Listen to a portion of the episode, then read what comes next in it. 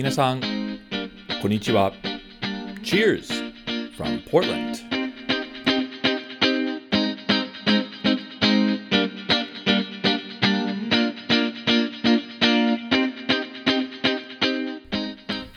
皆さん、こんにちは。どうも、お収集ブログのレッドです。ポートランド、オレゴンのお酒シーンを紹介するお得ポッドキャストへウェルカムです。これはポッドキャストのエピソード14です。このエピソード14ではオレゴンのお酒ニュースやおすすめのブルワリのダブルマウンテンを紹介します。そしてインタビューセグメントでは日本のクラフトビール業界のレジェンド的な人物のフレッド・カウフマンさんにクラフトビール時代と G ビール時代の前の日本のビールシーンを語ってもらいます。フレッドさんはかなりキャラクターなのでご期待ください。なお、このポッドキャストはトラベルポートランドの提供でお送りします。ポートランド観光にご関心のある方、ぜひ www.travelportland.jp へどうぞ。トラベルポーターの皆さん、ありがとうございます。今回のエピソードを早く始めたいんですが、その前にドリンクタイムです。今日のお酒はオクシデンタルのジャパニーズスタイルのドライラガビールです。ラベルも日本語で。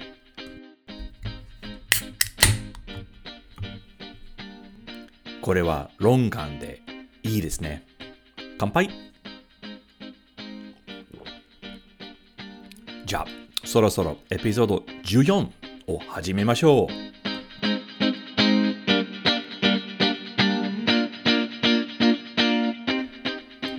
はじめに、オレゴンのお酒シーンのニュースです。1点目のアイテムは、個人的にすごく嬉しいことです。それは、ベアリックブルーイングの新しいタップルームです。先月に、ベアリックは3店舗目のオープンを、発表しました。なお、1点目は醸造所の隣にある、え、タップルームです。そして2点目は、2店舗目は、あの Barley Pod という、え、屋台村、フードカートですね、の中に位置しているタップルームです。そして3店舗目の場所は、ポートランドのノースイースト地区の、まあ、ポートランドらしい繁華街のアルバータストリートとなります。人気なエリアなのに、アルバータストリートは比較的にビール砂漠です。醸造所1軒、それは Great Notion ですね。と、クラフトビアバー、それはインペリアルボトルショップですね。しかありません。ですから、ベアレックは同じ近所にお店を、えー、開店すると、より豊かなビールチョイスになります。あの、はしご酒はしやすくなりますしね。えー、この新店舗に関して僕は、えー、特に嬉しいです。実は僕はアルバータ近所の近くに住んで、10分だけの散歩でそのタップルームへ行けます。ほぼ毎日に行っちゃいそう。えー、考えたら、まだ COVID 中のに、3店舗目の直営店をオープンするのはすごいですね。まあでも最近に何社の醸造所は直営戦略を追求してます。もちろんあのお店のオペレーションコストはありますが、直営によってトーニャを、まあ、トーニャに頼らず、えー、売上のマージンは高くなります。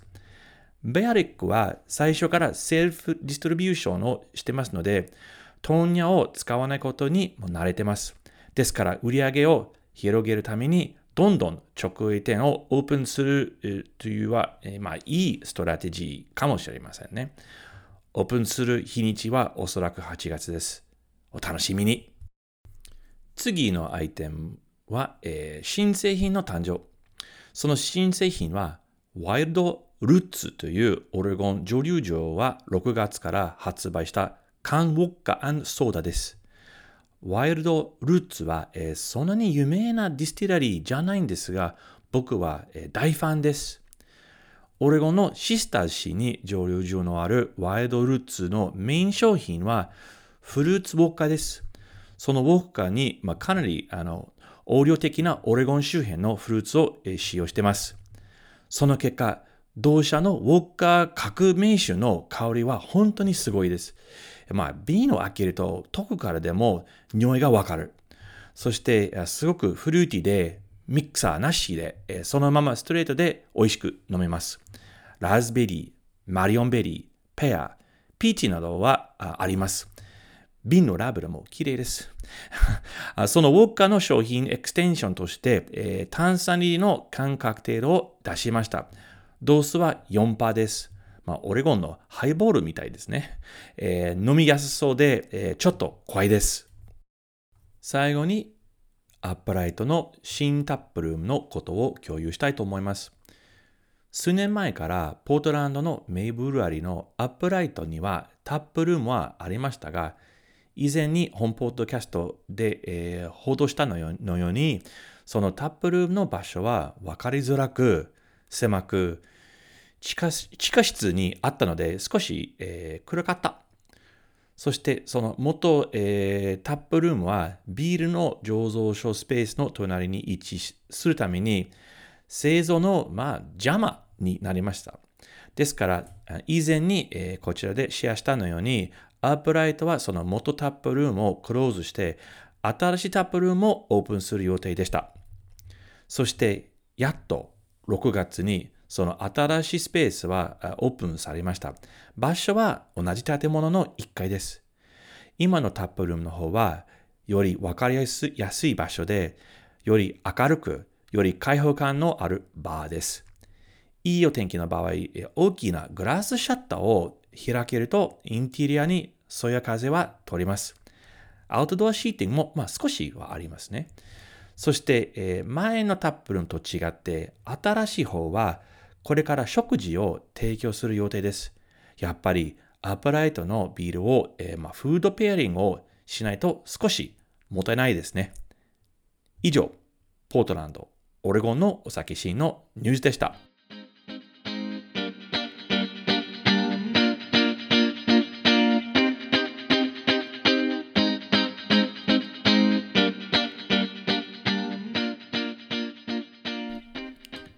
次のセグメントは、オレゴン、ポートランドの飲み屋の紹介コーナーです。今回紹介したいのは、ポートランドから足を伸ばして、オレゴン州のフードリバーシーにある、えーダブルマウンテンブルワリーです。フードリバーは、ポートランドから1時間、まあ、少し以上の距離であり、基本的に車で、まあ、行かなければなりません。そのドライブは素晴らしく、とってもあの美しいコロンビア渓谷を通ります。フドリバ自体はコロンビア川沿いに位置して、風はまあ強いためにウィンドサーフのメッカです。なお、フドリバ市内に複数のビール醸造所はあります。フリーム、ファーメント、フールセールなど。他のブルワリのようにダブルマウンテンは様々な美味しいビールを作っています。メニューにまあ幅広い、えービールスタイルは提供され、まあ、珍しくダブルマウンテンはハードサイダーも作ってます。でも僕にとってダブルマウンテンの秘密的な特徴はピザです。本当に美味しいピザです。もちろんオレゴンでピザを提供する飲食店は多いんですが、ダブルマウンテンのはま特別です。生地は薄くてライトです。ですから、ピザは大きくに見えるのに、生地の量はちょうどいいです。そして、えーかなり熱を出す釜で焼くので、生地に少し焦げはあります。そして、トッピングは面白い。もちろん、チーズピザ、マーガリータピザ、ソーセージピザはありますが、あの、それよりユニークなあの美味しいピザもあります。例えば、トリュフとネギのホワイトピザ、あるいはサラミと酸っぱい、えー辛いペッパーのピザ。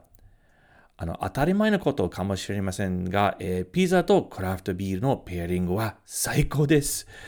ビールメニューから選ぶのは本当に難しいんですが、えーフラッグシップペイレールのベイポライザーは一つのおすすめです。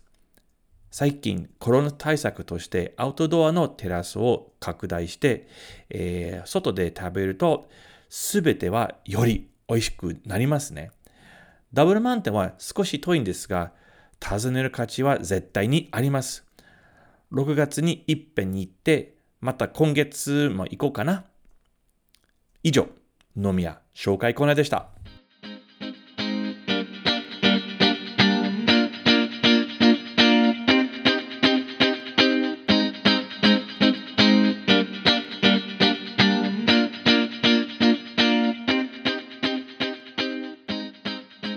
今回のゲストは本当に特別な方であり、日本のクラフトビール業界のレジェンドです。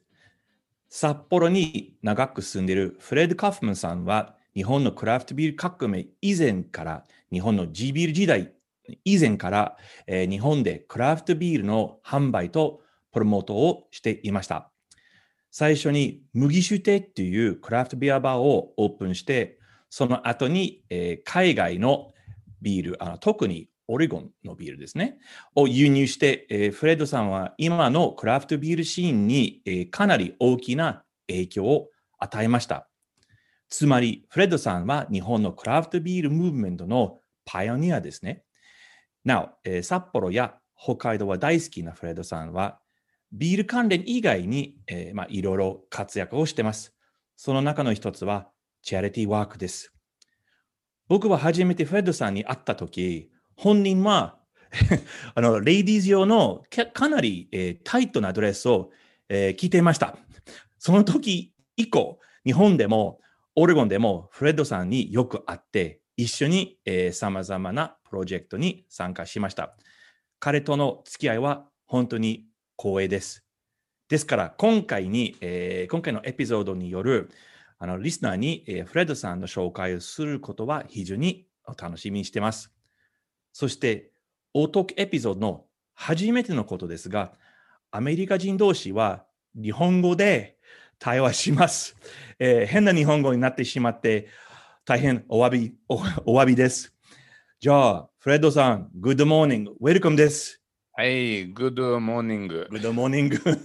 変だね、日本語で話す。うん えーどうフレッドさん、元気、あの今あの、緊急事態宣言はもうそろそろ終わりますか、うんいやー、ままず元気と言ったらまあ嘘になっちゃうけど、あの、いや、あのね、本当は今週日曜日、あの20日 ?20 日、うんまでっていうことけど、はい。何回も何回も延長延長。ああ、あ今数字見たら、はい。もうまだ延長なんじゃないかって。え、で数まあ字って何？そのあの感あの、染者、まあコロナのね。病気になった人たち。そうそうそうそう。ああ。おで、てワクチンないもん。そうね、手に入れない日本でまだまだ。いやいまやいやいや。で、まあということは、来週日曜日20日で、一応終わることですが、本当に本当かどうかまだわからないんだ。そう、疑ってます。はい。あ、いやいやいや、OK あ。そうですね。あじゃあ、フレッドさん、今日でも本当に、えーこのエピソードに、インタビューに参加していただいてありがとうございます。まあ、あの、フレッドさん、多分あの僕のリスナーの中で、まあ、これ、まあ、ありえないかもしれないけど、フレッドさんのことを知らない人はいるから、まず、え自己紹介をしてもらえますか、まあ、あの生まれの場所、えーまあ、育ちの場所、えー日本は、えー何年とかと、あと今札幌、札幌なんですけど、なぜ札幌札幌を選んだかを、えー説明してもらえますか？そうでね。まあ、あの、よく、あの、なんか外国人で、あの、いると、よく、あの、聞かれるのは、まずね、うんどこで生れ生まれましたと、なんで日本に来ましたとよく聞くんで、はい、そうですね。うん。はい。で、私、あの、もう決まってる答えあるんですよ。OK、はい、じゃあ。えーどこで生まれましたというと、私は返事は病院です。なんで日本に来ましたというと、答えは飛行機です。Never gets old. OK、はい、わかりました。あということで、はい。はい、じゃあ、じゃあ、え そうどこの、どこの病院でどしたか？この病院はい。あの、ロサンゼルスなんですよ。ロサンゼルスか？はい。えー、あ、そうか。う生まれ育ち。あ、い育ち、えー育ちもロサンゼルス。はい。そうか。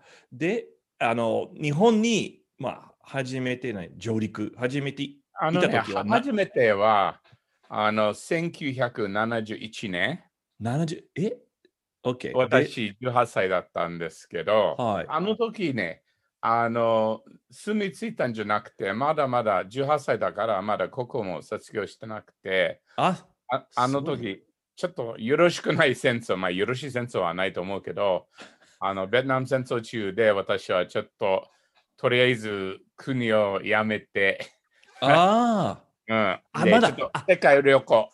ベトナム戦争の時のね、71年。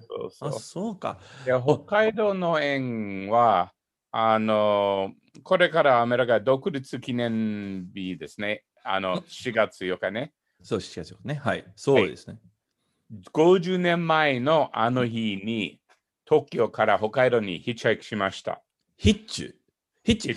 はい。ヒッチ、あの、それヒッチハイクという言葉を分かる若い日本人は少ないかな。つまりあ、なんか人の全然他人の車に乗って、親指だって。うん お指出して、僕もじゃあや日本でやったことある北海道内で。え、で、あれは、え、なん、なん、何時間ぐらいかかりましたか？その。いや、割とスムーズで行って、あの時、あの、あれ、タヌルないから、で連絡船乗るのに、やっぱ本州のどこかで、大型トラックはす札幌ナンバー見つかれば、まあ、あのトラックもフェリーあの乗るから、もう札幌までっていう感じだったね。もちろん新幹線はなかったしね。そう、もう、もう、はい、連絡船しかないね。フェリーしかないからさあ。すごいね。で、で、でもそのヒッチまあ目的地、目的地は札幌。でもなぜ札幌？あのね、東京はクソ暑いから。あのね、ロサンゼルスは湿気がないから、その雨ばっかり降ってて、もういつも見ちゃっる。て、うんもう嫌になっちゃって、で、その後はね、あの、沖縄とか台湾とか香港とかもっと暑いところ行くはずで、で、誰か北海道というところが涼しいよと言ったら、地図見たら、え、なんだ、ロスとサンフランぐらいの間しかなね、距離しかないと思あって、あー、はいはいはいはい。単なるそれだけ、もうと東京暑すぎて北海道に行っただけです。でもわかるよ。全然、うんもうと東京夏ももうもう最近僕全然日本行かない夏に。ね。もうもう我慢できない。こっちもね、はいまあ、ロサンゼルスのようにもうオレゴン州は死刑はないので、うんもうが我慢できないね。えーやっぱ北海道はいいね。あ、いいですね。あ、いじゃあ、あのーじゃあ、じゃあ、もう東京は暑いからと札幌行ったということで、えー次ちょっとあの会社の紹介もお願いしたいんですけど、ちょっとまはははは早回りししましょうか。18歳から23歳まで。うん、うんそうそう、ごめんね。でも、え、えっと、麦麦酒店は8、えー、1908年 ?80 年ね？はい、80年、そうです。おーで、そうちょっと麦酒店の紹介、まずははい。していただけますか？まあ、それは単なる、あの、80年はまだね、日本の、あの、少量生産ビールなくて、で、アメリカでも始めたばかりで、で、最初はクラフトビアバーというよりは、やっぱり世界のビアというああ感じ。ー、お面白い呼び方。昔はクラフトビールじゃなくて世界のビール。そう、始まりはね。あ、面白いね。OK。うん。だって、クラフトビールなかったもん。そうね。で、その、はいなんかそのオープンした時のうんコンセプトは何？その世界のビールを取り扱うんまあ、要するにあの本人の私が何もできないから、あの美味しい料理も作らないし、あのギター弾けないし、歌歌わないし、だから何もできない人間なので、まあ、線抜きぐらいは大丈夫かなっていう感じで、それで、じゃあ線抜きはできできるから、じゃあ世界のビールはいいんじゃないかっていう感じだね。え、え、はちなみに初めての、麦酒店で初めての生ビールはおお何何をつなぎましたか？初めての生ビール。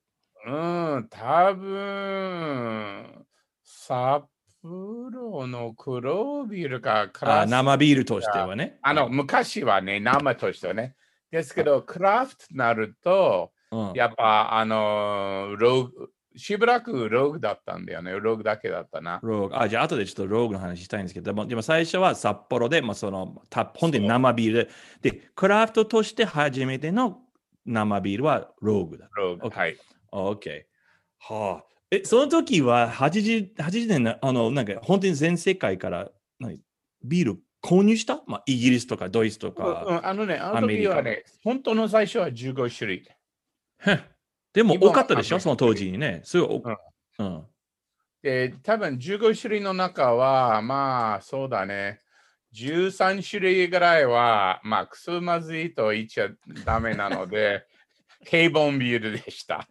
あの辺、どこでもあるようなラガーがピルスの中。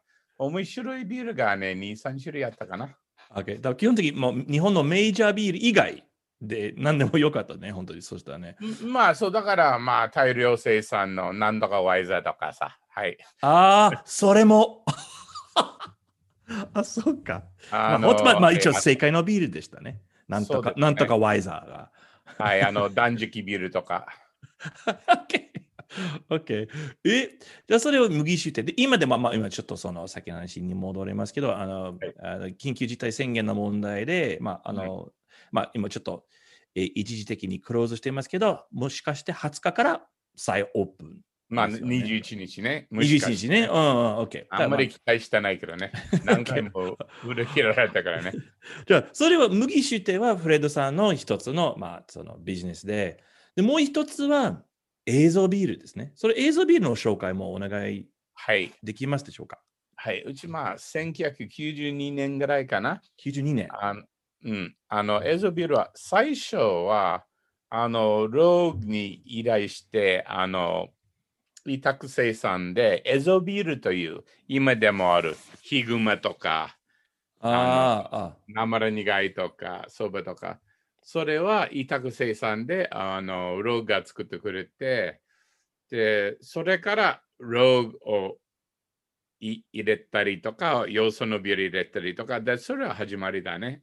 でもその初めてのビールは、あの、その映像ビールって、なんか一応、えっ、と、ローグさんに作ってもらったんですけど、あれはローグのブランディングはあった？なかった？な、な、あのね、本当私のブランドだったけど、ローグは勝手にアメリカで売ってたみたいね。友達がなんかニューヨーク行ったらフレッド、そばビールありましたかあ、そうですかとか。そういう感じさ。OK。え、でも、あのー OK。じゃあ、またローグの話、後で戻りたいんですけど、はいはいじゃあ今、じゃあそれは初めては92年で、はいえまず映像ビールという銘柄で、ローグさんにビールを作ってもらって、はいはい、その次、まあ、ローグははい次ですよね。オレあのオレゴンの。のこれが、あのはいはいはい。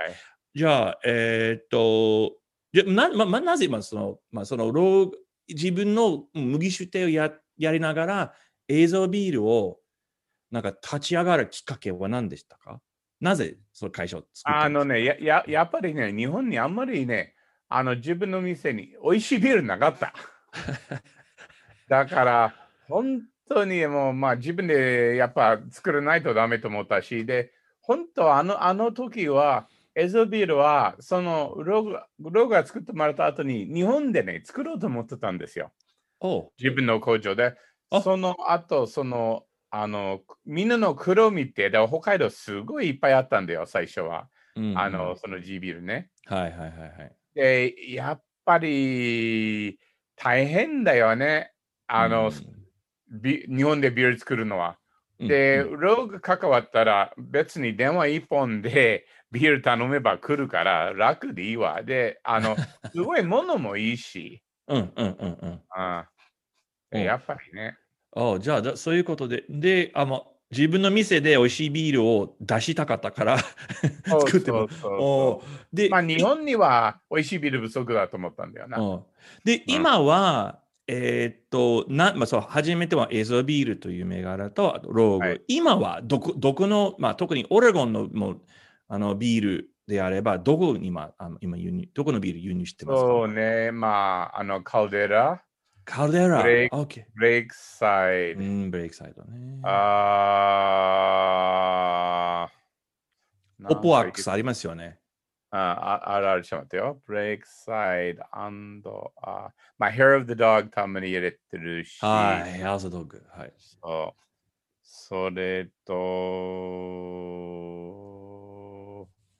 いっぱいあるのに、今ちょっと頭便秘してて、ほう、ね。ホップワックス。ね？あ、ホープワークスはもちろん。あ、それは大事。OK それは大事大事ホープワークス OK ホープワークスもやってるね。はい、はいありがとう。で、そうそうそうで、あとなんかテキーラと、何？あの、ビあリガまあ、あの、うん、まあ、テキーラ、メスカル、あの、ラム酒とか、はいはいはい。で、あの、ヨーロッパのビールも、エストニアのビールとか、ノルウェーのビールとか。もあるんだ。はいで、あの、その映像はももちろん、そのビールを、えーその、まう卸屋、つまり、あの、飲食店にビールを、まあ、おテキーラとかを、まあ、えー販売して、あとは氷で、あの、そうそう、どっちも。はい。どっちも？オールオールマイティえ？だから、本屋でも、飲食店でも、あの、インターネットあるから個人でも、だから、あの、店じゃない方には、飲みたいんだったら、あの、などういう形でも協力します。ててか、つまりオンラインショップはあるということですね。あるあるある。あはい。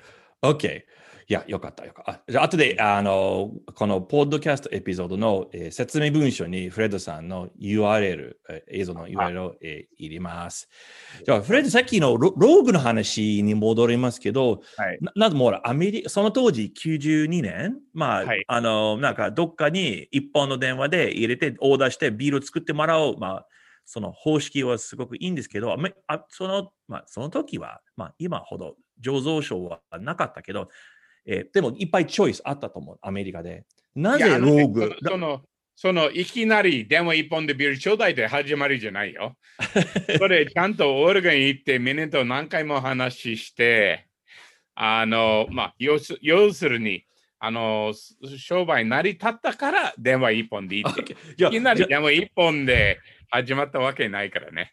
ででそれなぜ俺だなぜカリフォルニアとかワシントン州、わからんコロラド州の醸造所ではなくローグでしたか？実は、あワシントン州のはずだったんだよね。あのね、昔ね、東京に、あの、ビールの、んあの、外国人の密造グループあったんですよ。おはい。で、その一人のメンバーが、あの、オリンピア・ワシントンでフィッシュ・ブルーイングという会社おオリンアピアね。は。はいい。この間潰れたけど、あの、作ってて、わ私、あの、なんかね、1万ドルぐらい出資して、で、その条件が、彼はエゾビールを作るということね。はい。で、日本は、あの、その法律ね、変えるところに、あの、早くエゾビールをね、作りたいと、向こう行ったら、彼が、とまあ、友達が、まあ、昔の友達がね、いや、ごめん、今、うち忙しくて、すぐは作れないと言って、でちょっと約束と違うで、でそれで彼はあのローグに紹介して、それですぐ車乗ってオリンピアからあのロローグのね、ニューポートオレゴンうん、もうい一遍でパッと行って、で、一泊して、で、向こうの社長といろいろ話して、で、それはあの映像とローグの始まりでした。ということは、フィッシュに、まあ、フィッシュはビールを作ってくれくれなかったから、はい、それ、だから、まあ結局、ローグになりました。そうでもとてでもいいいいことになりました。まあ、うんうん。いや、いいこと、いいこと。だってフィッシュ潰れたし、ローグは元気だし。まあ、ローグ相変わらずね、元気。ああはいロローグはフィッシュより全然いい。だから、もう、まあまあ、1万ドルは損したかもしれないけど、まあ、今考えたまあら、うん、まあ、いい、とてもラッキーうんだったね。ね、いいことだった。そうなんですよ。結局。えはいそうか。で、じゃあ、あの、その、でオレゴンは、もう、だから、初めて言ったんです。その90、まあ、その、まあ、このビール関係は92年で、やっぱりよく行きますか、今でも、オレゴン。うん、あの時はもう年に2、3からい。だから、はいうちの子供たちが、カリフォルニア、お父さんカリフォルニアの人じゃなくて、オレゴンの人ばっかりだと思ってて、だってロシクよりポートラにいた方が全然多いんだよ。ああ、はいはいはい。だからよるオレゴンよく知ってます。え、ちななみに、あの、ほら、ブレイクサイドも今、あの、取り扱ってますよね。で、はいはい結構、ブレイクサイドは、すごい、多分、オレゴンブルワリー、ブルワリーの中で、一番、その、まず、ビールコンクールの賞を取ってる上手。すごいでしょ、ブレイクサイドは。ブレイクサイドとの関係は何年から始まったんですか？僕知らない。何年でしょうね。結構なるんだよね。昔あれ、今、でかい工場あるでしょ、あちこち。はいはいは私い。、関係始めたわけではね、あそこ、デッカンの小さい。あ、ちす、あの、いちご工場そう。そうそう。小さいところ。あ、その時から。そうよでベン、ベン、ベンね、今すベンレごいンですね偉い人けど、ベンがなんかよくカウンターで、なんかビールの材料、なんかチリペッパーを手で。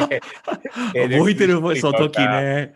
うん、だからあの時、本当、まあ、ブレイクサイドもすごい小さなあの会社だったんですよね。あその時からもうもう付き合ってるというか、輸入してるってまあすごいねフ。リーフリーですね。はい。おー Hair of the Dog だって、うんそれも、まあ、90年初めから、まあ、商売的よりは、まあ、友達だったり、あアランさんね。うん。はい今もね。家族付き合いみたいなもんですよ。そうね、アランいい人ね、本当に。うん。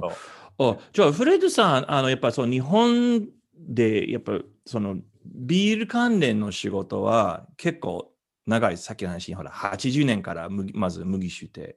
じゃあ、じゃあフレッドさんに聞きたいなのは、あのまあ、その日本のクラフトビール歴の話ですけど、えっ、と、その80年からうん、今まで、まあ今の2021年ですけど、うん。その、なんか、なんていうの？えっ、と、日本語に話すインフレクションポイント、ビール、クラフトビール、まあビール市場の、まあ本当に、うん。あの変換が、一番大きな変換は、そのトップ、まあ、まあ、3つとか4つ、5つぐらいは何でしたか？その、その、もう今ね、今計算したらもう41年の経験ありますね、うんフレッドさんね。その、そのね変曲点、そのインフレクションポイントは、なんか大きくのは、あなんかは何でしたか？いや、まあ、いい、いい、いい。これからでもこ、ね、うん。これあるから、はい。だから最初はね、あんまりみんなビールはよくわからないなのに、なんかね、流行り？だから建設会社でも何でもかんでもでもビール、い今ビール作、まあ、お金あるからビール作ろうっていうはちょっと多くて、で、あんまり、うん、ちょっと、まあ、それまあ、そう G, G ビルの誕生。そうそうの時だから、まあ、あの時の本当始まったところで、本当わずかしか生き残ってないんだよね。うんで、そのそうね。後なんかウェイウェーブで来るんだよね。はいはいはい。わーっと。で、今であのね、コロナ、本当ウェーブなりそうで、コロナのあれでちょっと収まったけど、でも私知ってるところでも、すごいあちこち今作ってんだよあな。あ、はい。じゃあ G ビール、る限りは G, G ビールはその90年代ぐらい、ほら、その、あの、なんかその、手法税が変わったはい時に、はいはい。でそれ一つの大きな、まあ、その、チェンジングポイントで、ですね。その後は何だった？いろいろ変わった時。うんだからそれ波がね、うんそのにだから40年間で、まあまあ、その、あの、免許制になった30年間かい、うんうん。なんか大きい波とか小さい波とか、で、今はし、まあ、もわり知ってる限りは、本当ビールを本当に好きで作ろうとしてる小さいところがちょっと増えてるから、うんまあ、それはいいことだと思いますね。そうですね。もう今ね、この間記事読んだけど、日本でビールの醸造所の、えー件数、数ははい500ぐらい。すごいですやね。今もうまだ増えるよ。ねえ。うん。はい。はい。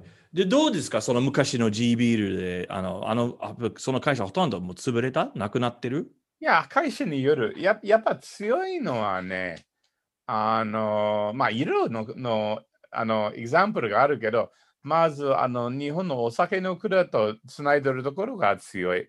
ああ、そうね。だから、はいはい僕ももうもう箱も 慣れてるから、職人いるし、だから、大体今ね、あの、もう最初から元気で残ってるところはそういうところ多いんですよね。うんうんうん。で、たってそういう関係ないところ、まあ名前言わないけど、たってはね、ある友達のところ、あの、会社関係ないで、ただ向こうのスタッフに、お前ビール作れと言ってて、で最初本当まずかったけど、これすっごい頑張ってて、今すごい素晴らしいよ。そう僕もそのようなところを知ってます。そうね。初めてその作る人は何にも。言わないから、あとそうでね、そうそうそう同じところだったりして。でも、いや、で本当にもうそのスタッフはかわいそうに何もビールのことを知らないのに、お前作れと言われて、でも結局、美味しいビールを作ってます。そう、動力で、時間と動力で何とかなるんだよねさ。すが日本人だね。うん。みんな、みんなはその才能ないけどね。えじゃあ、フレッドさん、こん今度のおあのそのビール市場の中で大きな変更、チェンジは何になると思います？うん。さっきも2年、3年先とか何でも。いや。ー、今、もう明日も読まないんだよ。じゃあ、例えばコロナ直後とか、なんか大きいや難しいな。だから今、本当みんな辛いからさ、まず、まあ、あの、生き残る、うん立ち上がる。うん。うん、もう頭の中、そっちの方がね、うん。どうも、ほら、あの、何、そのテイクアウト、グラウラ。ー、それはもう続きますか？日本で。うん、い続けばいいと思う。だからね今、え、いい全ね。部すごいゆ緩くなって、いや、あ酒屋さんがかわいそうと思うんだよ、今、本当の話。だから、ずっとやってる酒屋さんがいるのに、今、あの、その、すごい、その、これ免許、緩くなってって、で、まあ、もらう人はもちろん嬉しいし、私も、まあ、客さん増えたと思えばいいけど、はい本当、昔からやってる酒屋さん、小さな酒屋さんは、いや、ちょ、ちょ、ちょっとかわいそうだと思うんだよな。そうですね。ちょっと、まあ、うん結構競争になりますね。なでもうんはあ、そうか。じゃあまあ、これからね、どうなるかわからないんでね。あのわいや、本当によ読もうとしてない。もう読めないし。でうんでもやっぱり醸造所は増えると思う、これからでも。うん、だから、増えるにはね、あの、まあ、ほ本当は増えるといいところを残して悪いところをの 残らなければいいけど、いつもそういうわけいかないでね。だから、お金いっぱいあれば、あの、ビールはあんまりよろしくなくても残るところはあるし、すごいビールが素晴らしかったのに、何らかの事情で、あの、やめないとダメとかさ。だえじゃあまあフレッド・どうも、例えばね、あの、あの日本のビール醸造所は増えてます。ねそれはもう、うんあの真実です。で、まあ、その中に、やっぱ、まあ、まずいところはあるかもしれないけど、美味しいところはありますね。ねで、もちろん。そう、だから、つまり全体的に日本国産のビールは、まあ、あ多くなっておい、より美味しくなるね。だかいや、レベル上がってる上がってる。上がって、だから僕知りたいなのは、僕ちょっと特に僕、オレゴンのこと好きだから、はい。えー将来、日本の将来のビール市場の中で、海外からのビール、例えばうん。フレッドさんが輸入するビールの役割ははい何ですか、まあ、まだ人気は続きますか？あるいはど,、うどうなると思います？まあ、まず、あの、日本でや、やっぱ少量で作るのはコストが高いんだよ、どうしても、ね。ああ、はいはいはい。だから、やっぱり輸入した方が、まあ、味もよし、コストパフォーマンスもいいし。う、ん。うん、だから、まあ、あの、そうだね、輸入クラフトビールと国産クラフトビールは、まあ、ちょっと違うと思う。まあ、どっちもいいところ、悪いところはあるんだよね。うん、いや僕も思うんだけど、やっぱ日本、やっぱいあの日本に輸入されてるビールは、もしかして日本人の醸造家に、まあ、刺激？ねはいはいはい。になります。ですごい、その海外のビール役割はす結構あると思う。いや、それ間違い。だって昔ね、エゾビールしかなかったもん。ああそしたらあの当時のブブルーリーがみんながうちのビール飲んでて、そそれが、それで測ったの。これ飲んでる、うーん、そうだねとかさ。今いっぱいあるけど、ねうんうん最初うちしかなかったよ、最初の何年。だからその本当に勉強のためにいろんな、まあ、プロが、えー映像からビールを買ったということですね。まあ昔はね、だから、うんうんだから、あのね、アメリカのクラフトビールうちしかなかったよ、しばらく。ね、えーでもね、やっぱその刺激の役割大事と思う、海外のビール、いや今で。もあるよ。ね、ね、うん。だから、なんかアメリカだから、あの、大体で、流行り、流行り終わるのはもう見えるんだよね。昔あの、ブルーツってあったでしょ？あれは一番み短いだったな、ブルーな、ツ。なにブルー？ブルーツ。知らないブルーあ BRUT ブルート IPA。そう。あ、ブルートはね、まあイメージだったね。あでもそあんまり日本ではもうもう真似する前に 向こうが消えたみたいな、ね。消えちゃそうそう、もうもうもうこっちもね、はは早く終わりました。ミルクシェイクもね、どうだろうね。ミルクシェイクは。僕、個人的好きじゃないけど、やっぱ、あの、なんその初めて、あの、うん初心者、ね、ビギナーは好きかもしれない、今にだ日本のブルーあのクラフトビール、あんまりミルクシェイクはそんなに真似してないでしょ？み見ないね、あの、SNS ね。とかで見ない。そうか。じゃあ、フレッドさん、じゃあ、将来、まあ、もうコロナ、まあ、今回の,、ね、そのその緊急事態宣言終わって、これからも1年間、2年間、えー、と麦酒亭と映像ビールの企画は何ですか？何の予定あるんですか？生き残り。生き残り。まあ、はい。はい。出店丸、それだけ。はい、生き残り。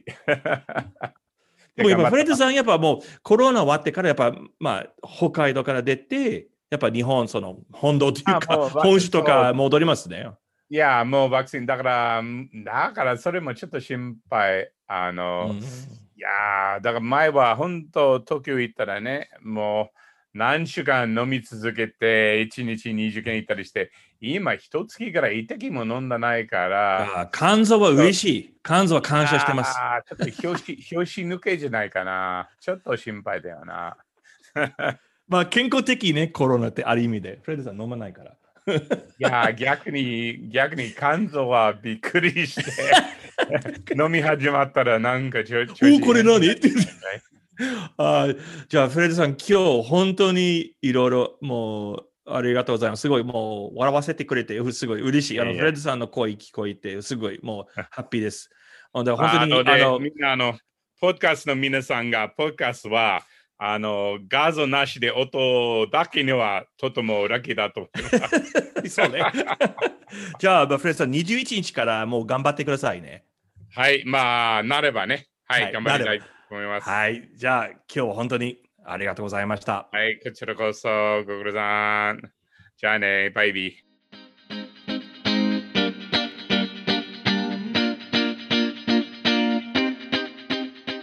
皆さん、どうでしたでしょうか？フレッド・カフマンさんのインタビュー。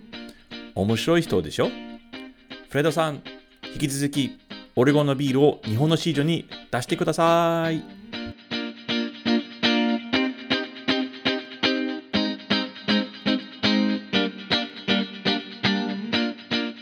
このポッドキャストエピソードを聞きいただき誠にありがとうございます。